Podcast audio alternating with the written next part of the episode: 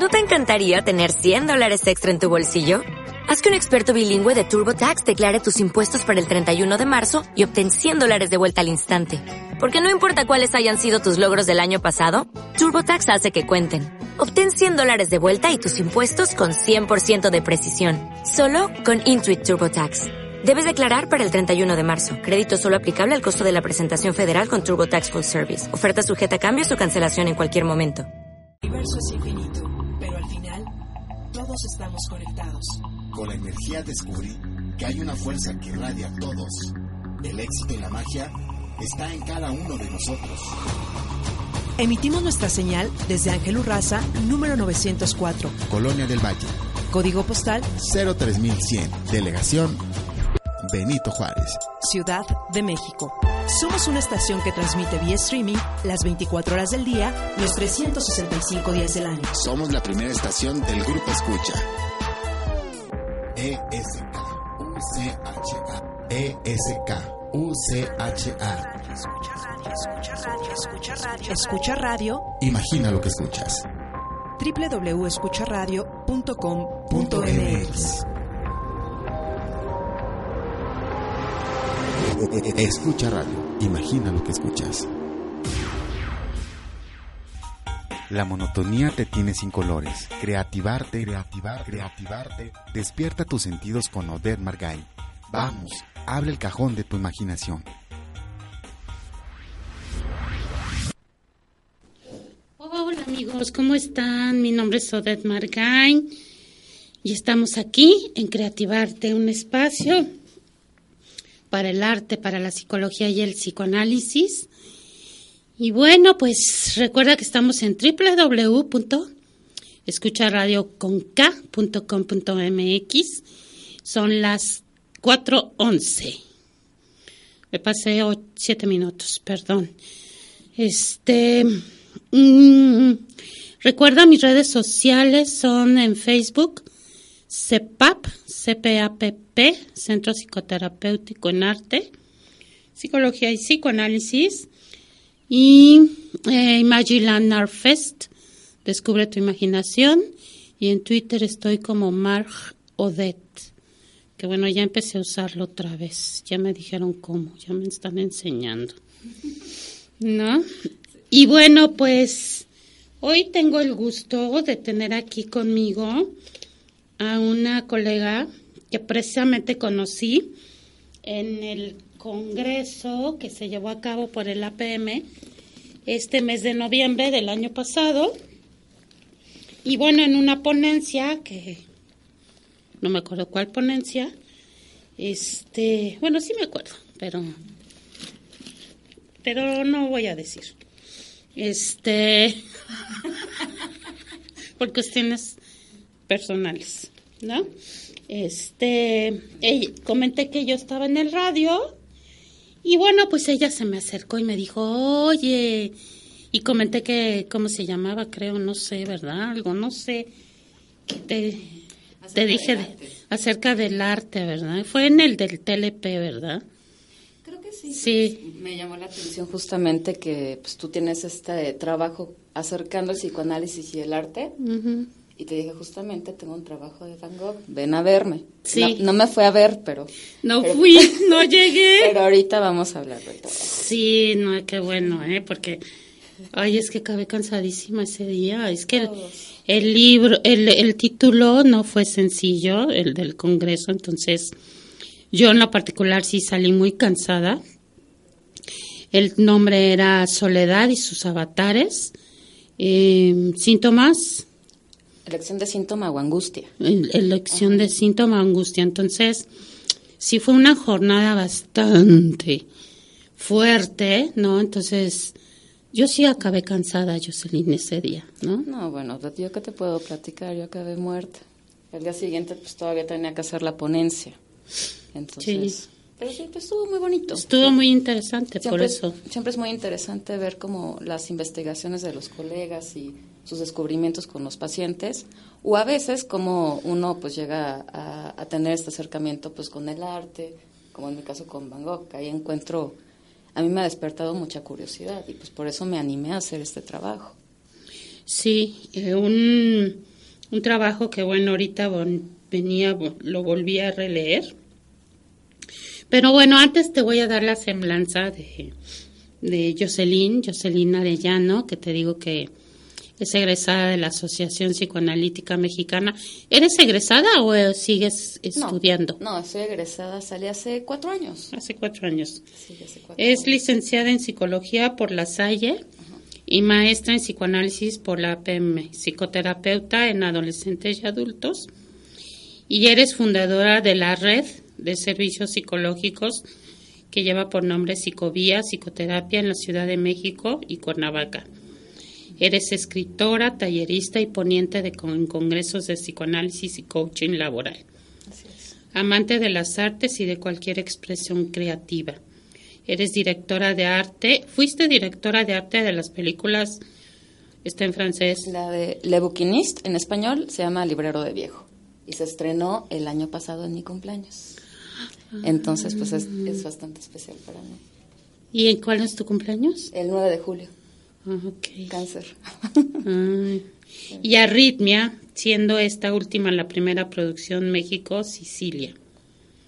Mm. Entonces, pues como verás, tengo esta parte que me encanta el psicoanálisis, o sea, ahí yo me hallo, pero también este acercamiento con las artes, digo, en esta pues fue la de el cine, ¿no? De dirección de arte y todo, y tuve la oportunidad de trabajar con estas dos producciones muy, muy bonitas y todo, pues ahí viene mi acercamiento ahí viene mi, amor por el arte también. ¿Cómo nace el amor por, tuyo por el arte como para empezarte a conocer un poco? Pues yo creo que, pues como decía Lacan, ¿no? Eh, que a veces la creatividad, y yo le pongo el arte, viene a cubrir vacíos. Pues había muchos vacíos en, en mi infancia que, que necesitaban una razón, una construcción, y yo creo que a partir de ahí y comencé a volverme muy mirona mirona de las pinturas, curiosa de, de, la escritura, de las películas sobre todo, porque a mi papá le encanta el cine, entonces pues cada sábado era comida y cine, ¿no? Entonces por ahí, pues era mucho cine blockbuster, pero ya más grande pues empecé a descubrir la parte más de cine de arte, las películas de Bergman, por ejemplo, son de mis favoritas y que aparte dicen mucho. En algún momento haré un trabajo de Bergman, pero pues ya más adelante. Sí, que no es fácil Bergman, ¿eh? No. No, es bastante pesadito. No es pesado. Sí. Pero fíjate que creo que tiene un, una comunicación de un hombre que jamás logró ser escuchado y se ven todas sus, sus películas. Todo es silencio. Exacto. Y también, por ejemplo, ahorita hablando de Van Gogh, eh, la semana, la, el año pasado se estrenó una película llamada Loving Vincent, que está dirigida por los cineastas Dorotea Coviela y Hugh Welchman y lo interesante de esta película es la técnica de animación que usaron, que se llama rotoscopía. Esta es una técnica que consiste en dibujar cada fotograma, es decir, cada frame. El proyecto inició en el 2008 y apenas el año pasado la pudieron eh, estrenar. 2008. 2008, 10 o sea, años. 10 de años. 10 años. O sea, se tardaron 10 años eh, y es una película que está completamente pintada al óleo. Primero la grabaron ¿no? Ahí está la película.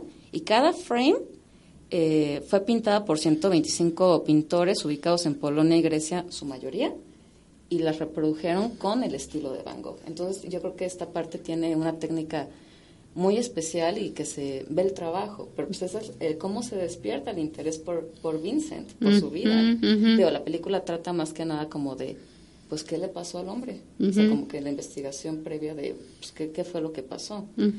Y también, o sea, se llegaron a tardar hasta 10 días pintando un solo segundo de la película.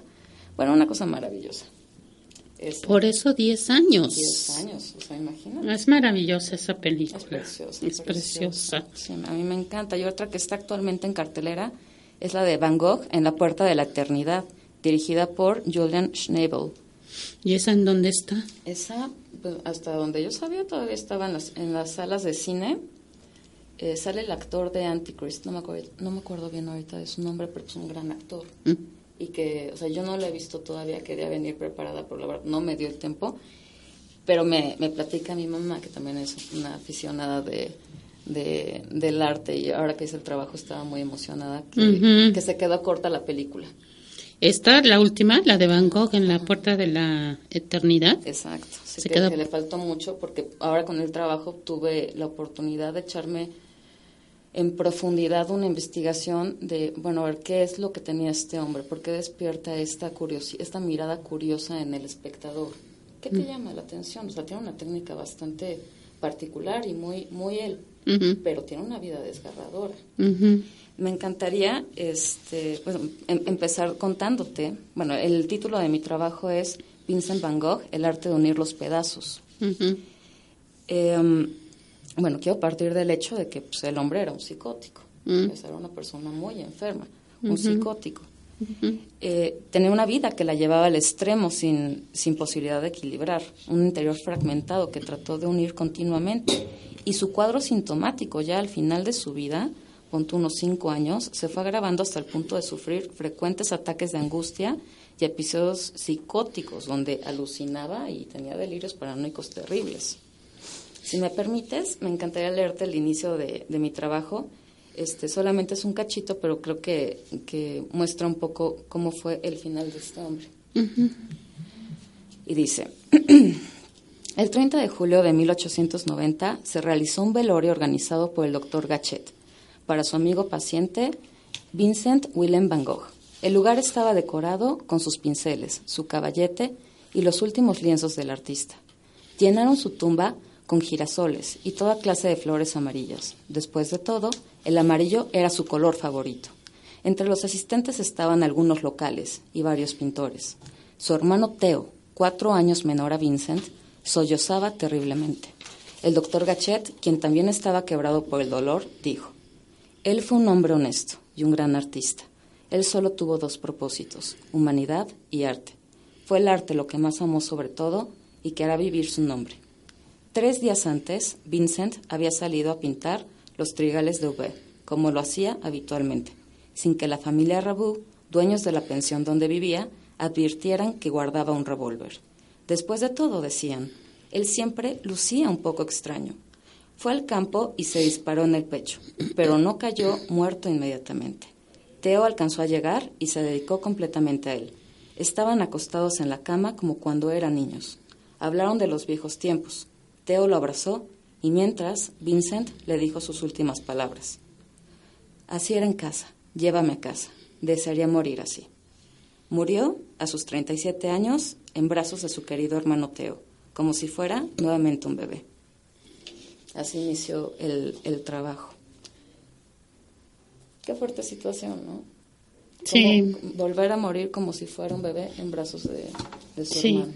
Y yo quería decir un comentario, digo ahorita si me lo permites, de lo último que él escribió, ¿no? Lo mejor es empezar con el final de tu trabajo, pero a mí se me hizo como muy enriquecedor comenzarlo, como abriendo esta tristeza con la que él siempre vivió, esta gran depresión psicótica y melancólica, ¿no? Que dice, estoy triste y embrutecido y no sé ya dónde estoy. Yo estoy atravesando en la vida, no puedo pensar en equilibrar mi vida. Pienso asumir mis rodeos, mi oficio de loco. Dejo esto como conveniente para gente más completa, más entera que yo. No sirvo más que para algo intermediario y de rango secundario y borroso. Esto lo, lo escribiste en la página 11. En la once. Ajá. Y es justamente ya a finales de ese periodo de, del internamiento. ¿Por qué? Mm. Porque a partir de cuando se corta la oreja con este por, por el conflicto con Gauguin, Ujú. a partir de ahí empezó su aparato psíquico a deteriorarse. Cada vez los fragmentos de él estaban más lejos y más lejos. Y él estaba en un intento de, a- por medio del arte, poder apropiarse de su mente. La cosa es que iba empeorando y empeorando y empeorando. Y ya cuando él escribe esto, y está, eso está al final de su, de su, bueno, de sus cartas, esta comunicación constante que mantenía con Teo por medio de, de las cartas. Y yo creo que habla de un, de un hombre que está, un hombre que no puede poseerse. Su deseo no es suyo, su mente no es suya. Entonces él entra en esta, en este, en esta situación de tratar de autoengendrarse por medio del objeto creado, que son sus pinturas. Entonces, él pinta compulsivamente, no desde algo neurótico, ¿no? Que sería algo muy sano. Ojalá todos fuéramos neuróticos, ¿no? Sino en este acto compulsivo de mantener su existencia, porque en esos cuadros estaba justamente, eh, él podía crear como superficies que pudiera investir, que pudiera apropiarse, ya que él no podía apropiarse de su propio cuerpo, de su propia mente, aunque fuera por un momento, aunque fuera por un momento, pero pues él era un hombre sumamente frágil. Bueno, es que tengo muchísimas preguntas, pero tú, tú, tú, tú, comienza y este, todo lo que tengo pensado te lo voy diciendo a medida. Sí, tú me vas diciendo. Ajá. Eh, bueno, quisiera preguntarnos primero, pues, ¿cómo es el sufrimiento de, de un psicótico? Mark, ¿me puedes prender el, el chat, porfis? Gracias, por si nos hacen preguntas. Ah, perfecto. Muy bien. Gracias. Entonces, el sufrimiento del psicótico. Bueno, el dolor psíquico se vive diferente ante, ante las diferentes organizaciones y disposiciones del aparato psíquico. O sea, los neuróticos, que ojalá seamos todos, sufrimos de una manera el psicótico sufre de otra manera. El neurótico, por ejemplo, su dolor oscila entre sentirse valorado o no por la persona amada que me dejó, que si sí, me vio, que no se vaya a ir el galán, o sea, pues cuestiones más, más sanitas, ¿no? y más tolerables. Pero el sufrimiento del psicótico planea un escenario terrorífico, o sea, terrorífico. Es, el dolor del, de Vincent era el del desasosiego, que es una falta de tranquilidad sostenida. O sea, tú imagínate, estaba en constante eh, estaba constantemente amenazado por la aniquilación y el peligro de perder la existencia misma. Al no tener un mundo integrado, un yo, un piso psíquico, una subjetividad, algo que te haga tú, mi poseedor de tus deseos, de, de, ti mismo, está, está como todo eh, agujerado, desgarrado, se sale todo. Entonces eso genera muchísima angustia de aniquilación. Eh, el mundo no está integrado, está más bien fragmentado. Requiere ferozmente la presencia, materialidad física del objeto. Si no hay una subjetividad para contener todos estos estados de tensión que todos en algún momento a lo largo de la vida vamos teniendo unos más, otros menos, él necesitaba literalmente lo físico para poder hacerse de un psiquismo. Eso es lo, lo difícil con los psicóticos ¿Por qué? Porque pues, ante la presencia de estos objetos, esta materialidad física que puede ser el hermanoteo, que pueden ser diferentes personas, que puede ser su imagen de, ser Cristo, que puede ser también eh, su parte de, pintar, pues ahí se, se, mantenía existente por un momento. Pero bueno, ante la pérdida de, eh, estos objetos, pues le, le podían representar una gran amenaza.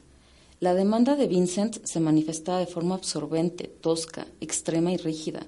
De verdad, la gente salía corriendo, se peleó con todos, con el pueblo de Ar, con los holandeses, con la autoridad eclesiástica, sus padres, bueno, este grupo de, impresionistas parisinos maravillosos que Teops trataba de unir, trataba de hacer algo, pues nada más darle, le, dabas 10 minutos a Vincent para poner, eh, eh, a ponerse a pelear con todos y a desintegrar.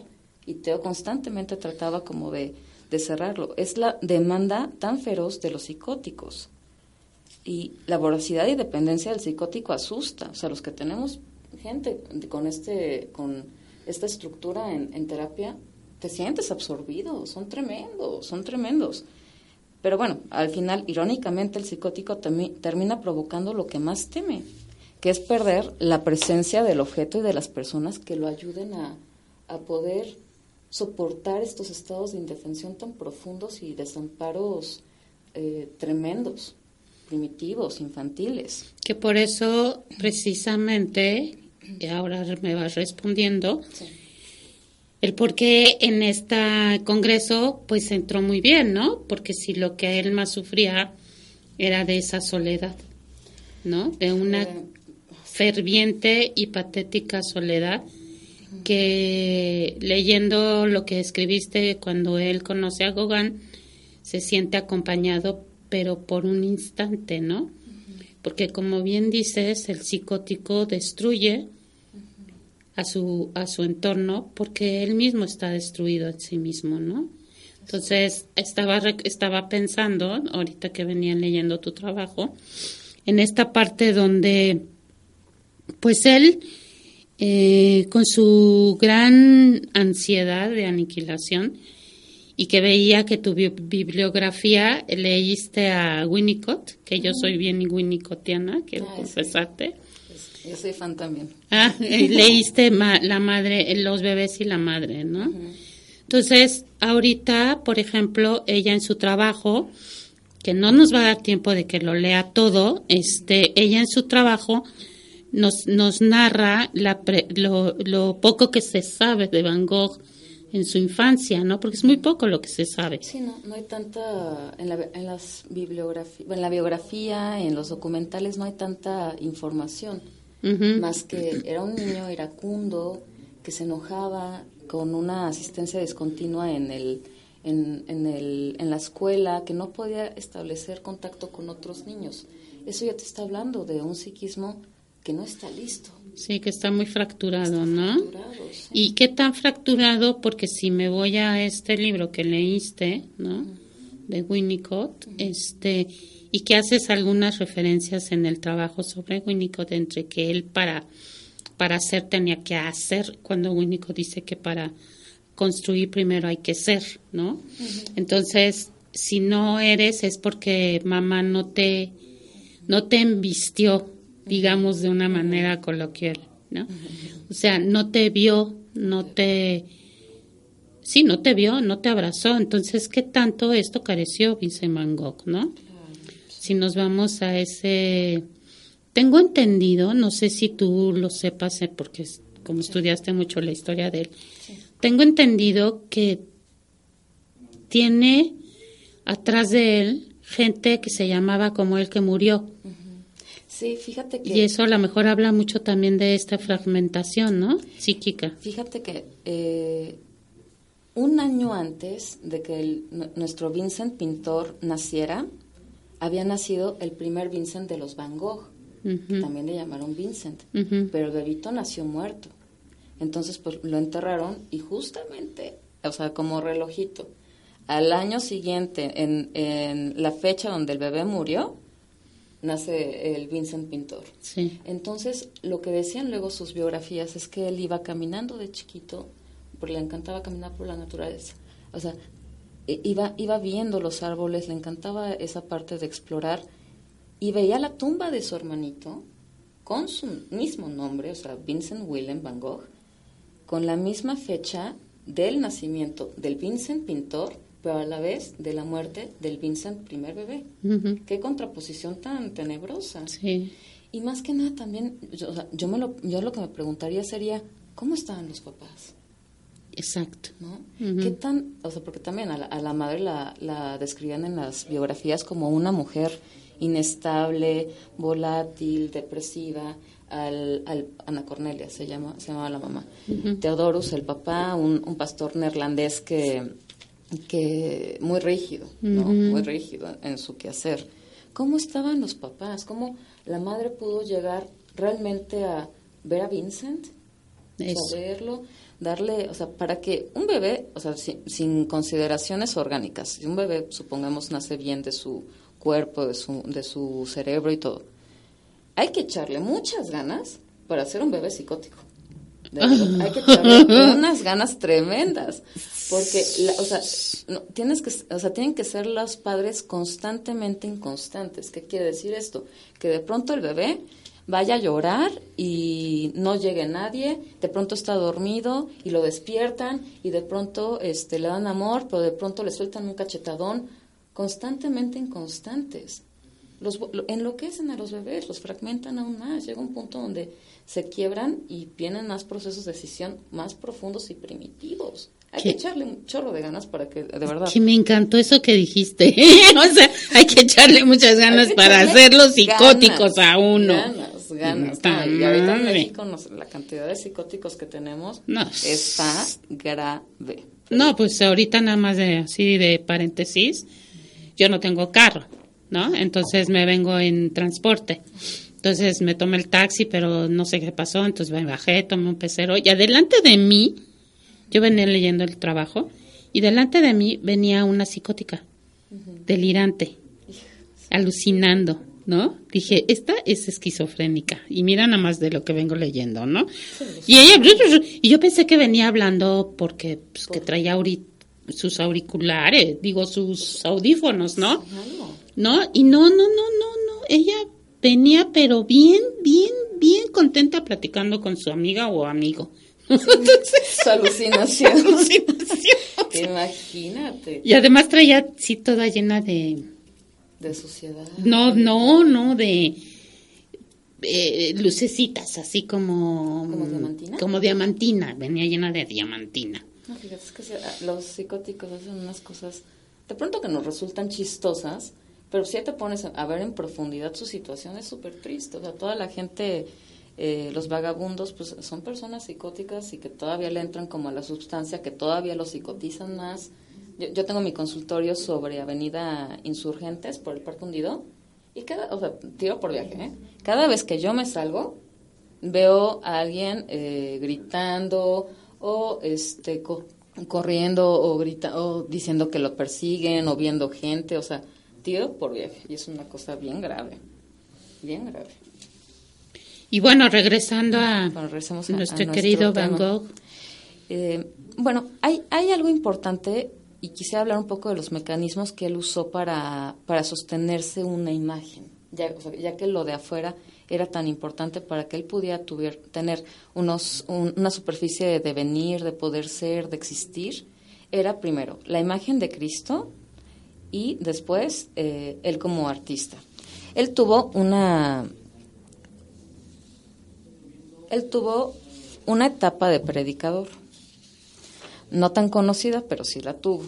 Sí, en, en, la mina, ¿no? Sí, cuando, lo mandan a, eh, por influencia del padre, porque Van Gogh quería ser predicador, iniciando sus veintes, entonces por influencia del padre lo mandan a, la mina, a las minas, ¿no? Una zona muy marginada, una zona de mucha pobreza, y él se dedicaba a dar sermones, pero él fracasó en esta actividad porque carecía de elocuencia y eran muy invasivos. La gente se sentía muy invasiva, como, como invade el psicótico. El psicótico está desajustado, él vive en otra realidad.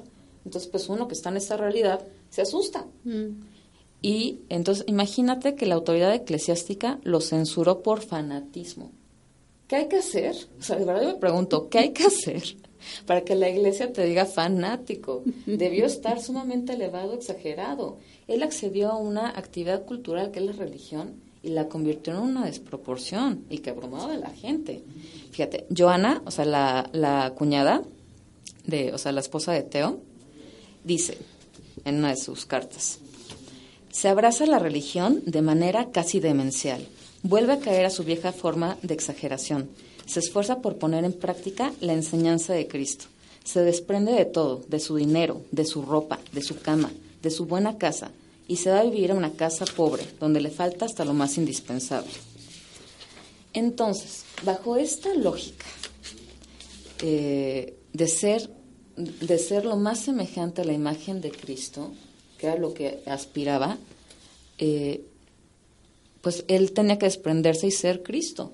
O sea, ir descalzo, comer súper poquito, darle todo a los pobres, realmente, literalmente ser todo lo que llegó a leer en la Biblia o sea, bajo esta lógica, ¿no?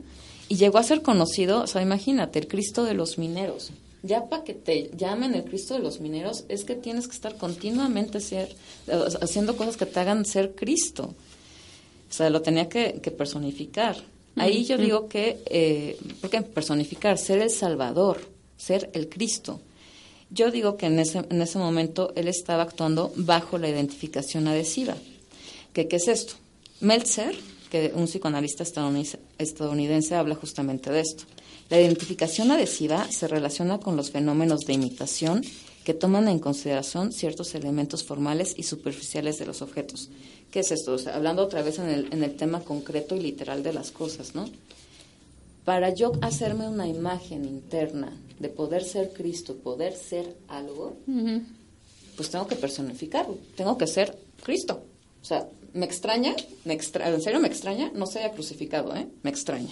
Porque Pero fíjate que tanto, o sea, sí te voy siguiendo, es que estoy tratando de encontrar aún lo que dijiste, bueno, pero este eh, es, em, de esta parte de qué tanto a través de su arte, ¿no?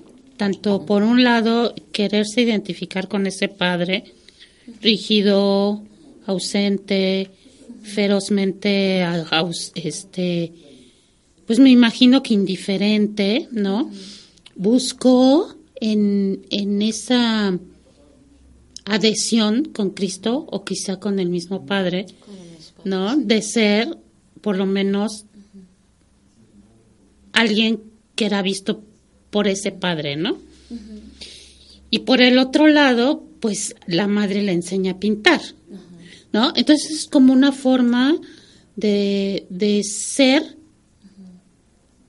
que no podía ser, ¿no? En ese desasosiego del que hablas, ¿no? De no poder ser cuando él quería ser, ¿no? Y no podía ser, por lo tanto tenía que hacer, ¿Qué hacer ¿No? para poder ser? Es, hasta, Eh, es sí. como juego de palabras. que es juego de palabras, que Winnicott es mucho lo que dice, ¿no? O sea, el psicótico tiene que hacer para ser, Para ser. cuando en realidad eh, la madre que es eh, literalmente sostenible, este, pues construye un ser que luego el niño va a crear, que esa es la creatividad. Claro. O sea, la, la función de la madre, de lo que nos dice No, Winnicott, ya lo encontré. es que tiene, tiene la función de sostenerlo, ¿no? De sostenerlo, de ayudarle a que internamente vaya haciéndose un psiquismo. Vamos pues de, de lo precario a lo más sofisticado, si así se puede llegar a ver, ¿no? Eh, presentarle objetos, ¿qué quiere decir esto? Pues presentarle el mundo, ayudarle a que pueda investir su cuerpecito, ¿no? Este cuerpo es tuyo, eh, tus deseos son tuyos, quieres hacer del baño, tú eres el que quiere hacer del baño. El problema es que con Van Gogh yo creo que ni, ni siquiera llegamos a eso. Estamos todavía unos niveles más abajo de lo fragmentado que estaba, que nunca se llegó a un espacio de ilusión, a un, o sea, o sea, en una cuestión tan literal de necesito las cosas, no es mi cuerpo, uso los objetos, y yo creo que su interés por el arte, la naturaleza y la iglesia fue porque pues creciendo en esta casa de los Van Gogh, pues era, era lo que había, era de lo que se hablaba, era de, de hacia donde miraba la madre, donde él miraba. Entonces, en, un, en procesos muy primarios como de tratar de, de ahora sí que por inercia hacerlo, pero que haya una construcción interna, yo lo veo bien difícil. Y fíjate un, un dato bien curioso, que en el año se pelea con su papá. Ya acabó toda esta etapa de los mineros, ¿no? Se regresa a vivir a, a su casa, eh, pues en esa parte fracasó, ya, ya, no, ya no le era viable ser el, Cristo, ya no podía hacer eso, ya empezó a perder eh, eh, la sustancia de lo que necesitaba, regresó con los padres porque eh, otra vez andaba de vagabundo un par de meses y Teor va y lo rescata, lo lleva con los padres, se pelea con el papá, se separan un tiempo y cuando muere el papá, o sea, no estaba acongojado, no estaba triste, pues ¿cómo? Pues no había un amor real, había un amor de psicótico, más, más de utilitario. Y al mes hizo su primera obra maestra, que son los comedores de patatas. Algo nació ahí, no sé qué. Algo, hubo un movimiento interno muy, muy importante que lo volcó hacia el arte. Entonces ya animado por Teo y diciéndolo y, sos- y sosteniéndole, Teo siendo este, este piso fuerte de realidad en cuanto a dinero, en cuanto a apoyo, en cuanto yo te escucho, en cuanto yo te presento, o sea, todo lo que le, le dio Teo para que él más o menos pudiera pudiera hacerse como del artista, porque la, la cualidad y la, la técnica la tenía, era muy talentoso. O sea, los psicóticos tienden a ser plásticamente súper talentosos. ¿Por qué? Porque pues como es la única manera de sobrevivencia, pues a darle. O sea, y ya empezó, eh, ahí fue cuando se volcó completamente al arte, que tenía el que tenía como 28, 29 años. Estuvo un tiempo con los papás y, y, a Teo le escribía. Teo estaba en París y él siendo un marchante de arte pues bastante reconocido, la gente lo quería mucho, una persona muy simpática que se podía pagar todo, o sea, una persona independiente. Y, y Vincent, dicen, le mandó 40 cartas pidiéndole que por favor quería ir a París y Teo le contestó las 40 cartas, no invitándolo, pero diciéndole otras cosas, ¿no? Hasta que un buen día, Vincent llegó a París y le mandó un recadito de, oye, ya llegué, ven por mí. Ahí, entramos a la, a la parte de, de, de, París, que al principio, al, o sea, sí, en esta parte como invasiva, ¿no? Y, y Teo, pues, lo conocía. Es también el dolor de los de los familiares de, parientes psicóticos y a veces son madres, padres, hermanos, cosas bien, bien graves. Ahorita en la, 14 estamos en el periodo parisino. Entonces, eh, Vincent ya tenía 34 años, vivió con Theo por un año en París. Conoció pintores del impresionismo, entre ellos Gauguin. Se interesó principalmente en su técnica. Y había una idea que habían ahí este, dicho entre pues, algunos de los colegas de crear una sociedad de pintores. A Vincent le emocionaba mucho, ¿no? Un lugar de reposo para pintores, ¿no? O sea, casi, casi como, como un grupo de autoayuda, porque pues, yo creo que él intuía su diferencia. Teo le escribió a su mamá, no reconocerías a Vincent, hasta tal punto se ha transformado. También es más abierto y lo quieren mucho. Pero bueno, no nos duró mucho el encanto. Porque el ambiente, eh, porque Vincent al final terminó siendo afectado por el ritmo frenético de la ciudad. Él era reactivo al ambiente, si afuera hacía bullicio, a él le iba a resonar. No hay esta barrera que te pueda dividir, que puedas decir, bueno, me, me, vale gorro el ruido, yo puedo seguir con mi ritmo, ¿no? Él era reactivo empezó a tener unos estados de sobreexcitación muy fuerte, no podía frenarse. Su gasto también en utensilios era desmedido. Y ahí el que pagaba era O sea, Teo fue todo el tiempo de, de darle y tratar de ponerle límites. Y al igual que su compulsión por producir cuadros. Vincent estaba en descarga continua. Vincent escribió, me parece casi imposible trabajar en París, a menos que se tenga un retiro para rehacerse y para recobrar la calma. Sin esto, uno acabaría fatalmente. Y después su cuñada escribe, vuelve a su vieja irritabilidad. El clima de invierno lo deprime él era reactivo también a, la luz, a los estados eh, climáticos. La, eh, Toulouse le había dicho que Ar era un lugar con una luz bastante semejante a la luz que admiraba tanto Van Gogh que a la luz de Japón. Pero como era muy caro, dijeron, pues en Arles hay una luz muy similar. Entonces se lanza a Arles, ahí llegó a sus 35 años y vivió solo durante nueve meses en una pequeña casa amarilla de Arles, la famosa casa amarilla, ¿no? Pintaba con un ritmo firme y le encantaba, le encantaba ver los retoños, la naturaleza, la vida en, en eso, ¿no? En lo natural, las luces y todo. Conforme van pasando los meses, el clima va cambiando. Pues sí, primavera, verano, otoño. Estábamos en otoño cuando llega Gauguin. Entonces, eh, cuando el clima pasaba por malos ratos, llegó su amigo Gauguin. Vincent lo esperaba con emoción. Arregló su cuarto con sus lienzos. El tío Sent el que había, los había entrado, eh, tanto a Teo como a Van Gogh les había presentado el arte porque pues, los hermanos de la, de la mamá de Van Gogh eh, se dedicaban al arte y era un negocio familiar y eran bastante reconocidos. El tío Sent, que también se llamaba Vincent, por cierto, había muerto y le heredó a Teo un dinero con el que pudo darle una mesada a Gauguin para que fuera con su hermano. O sea, imagínate, te pago para que vayas a aguantar a mi hermano. Mm. Prácticamente fue eso, y porque Gauguin se lo estaba viendo negras en ese momento económicamente hablando. Vincent escribió, he tenido la sensación de que iba a caer enfermo, pero la llegada de Gauguin me ha distraído. Aquí hace tiempo de viento y lluvia. Estoy muy contento de no estar solo. Gauguin y yo hablamos de pintores. La discusión es de una electricidad excesiva. Salimos a veces con la cabeza fatigada, como batería eléctrica, después de la descarga. Y pareciera que cuando el objeto naturaleza para pintar no está disponible y está otra vez el desasosiego a todo, llega Gauguin y como muleta se agarra, de Gauguin.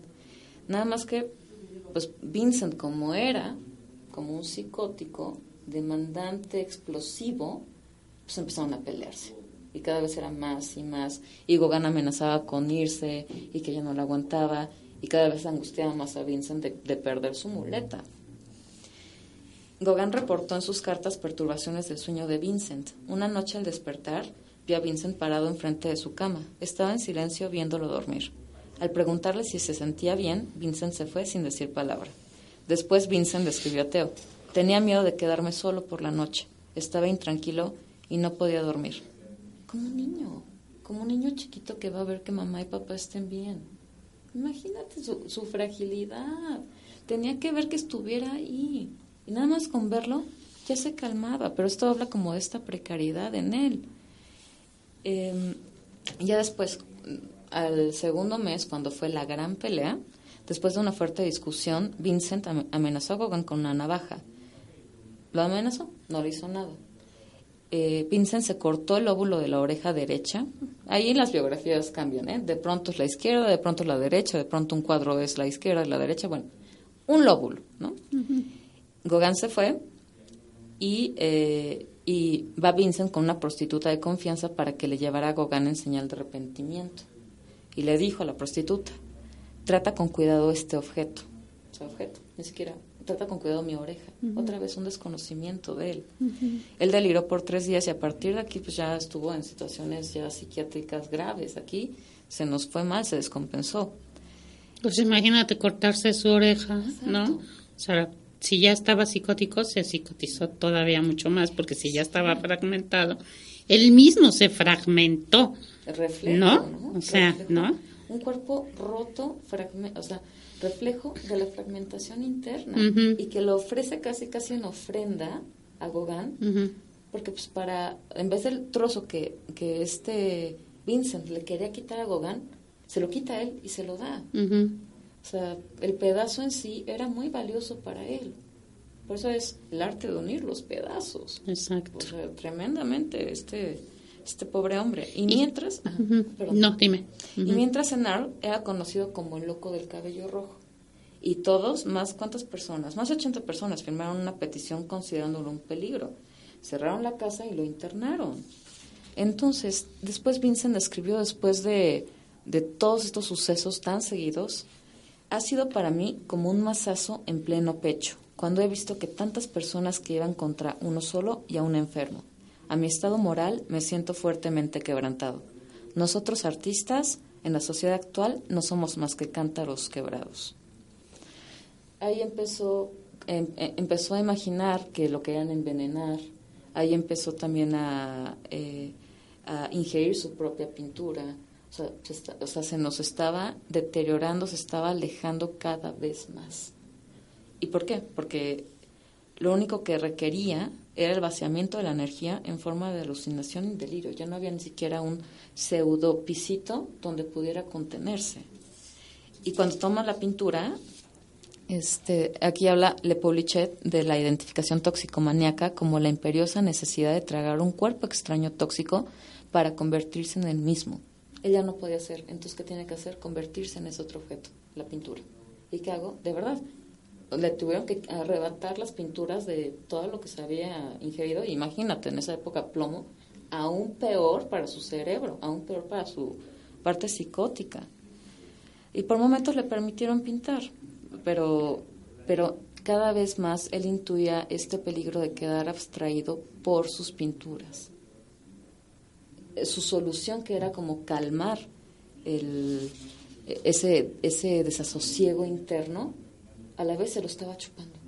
Entonces, Que- está, está fuertísimo. Que esto es lo que, porque ya nos quedan cinco minutos, que era lo que quería comentar, ¿no? De esto que pusiste en tu trabajo de Silvi.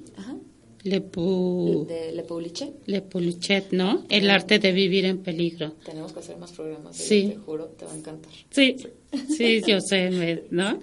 El arte de vivir en peligro. Y, y, y,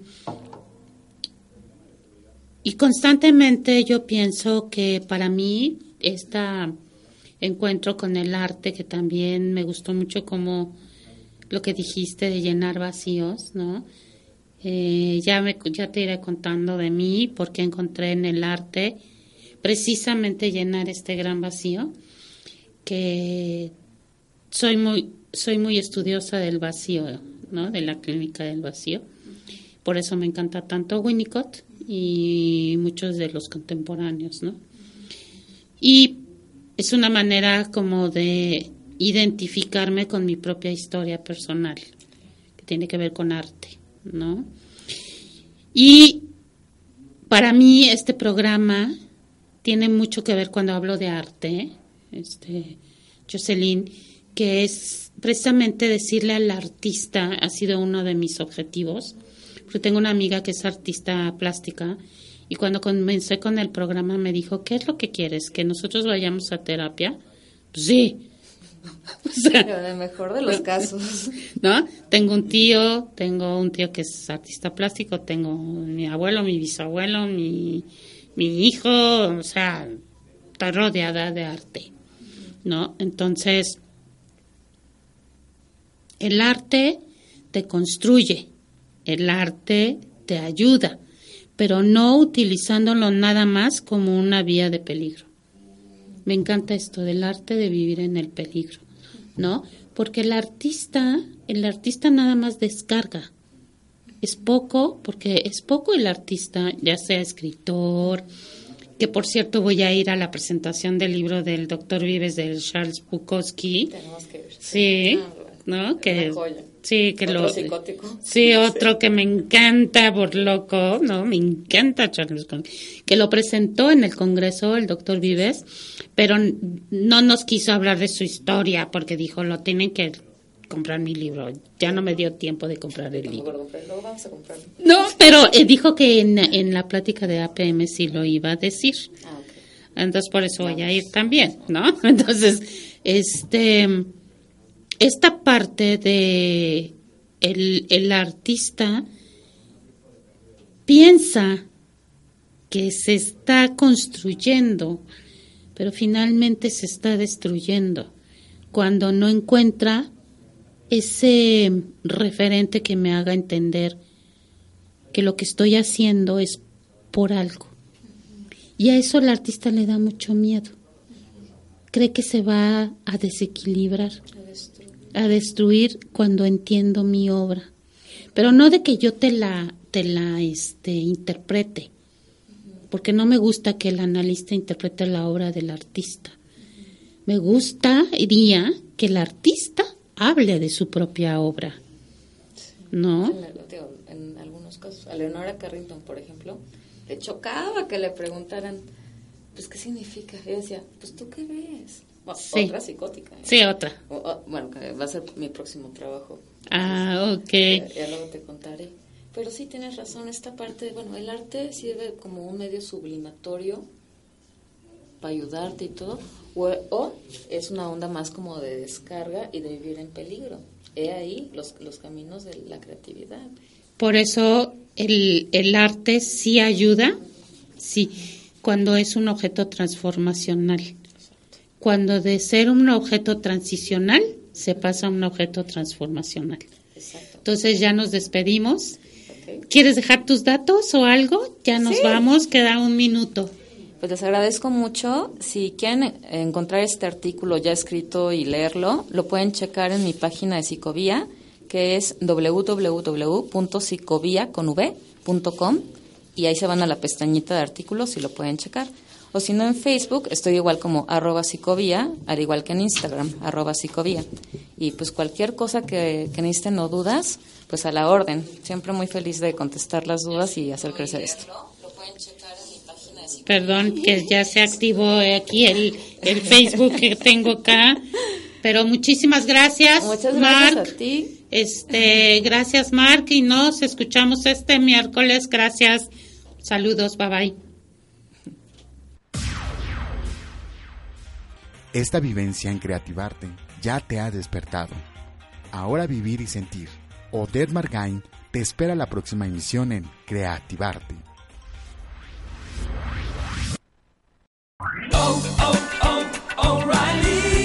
¿Necesitas ayuda? En O'Reilly Auto Parts te ayudamos. ¿Necesitas algún consejo? Te aconsejamos. Nuestros profesionales en autopartes están siempre disponibles para ayudarte a encontrar lo que necesites. Excelente servicio al cliente es solo una de las ventajas que ofrece O'Reilly Auto Parts. Los profesionales en autopartes. oh, oh, O'Reilly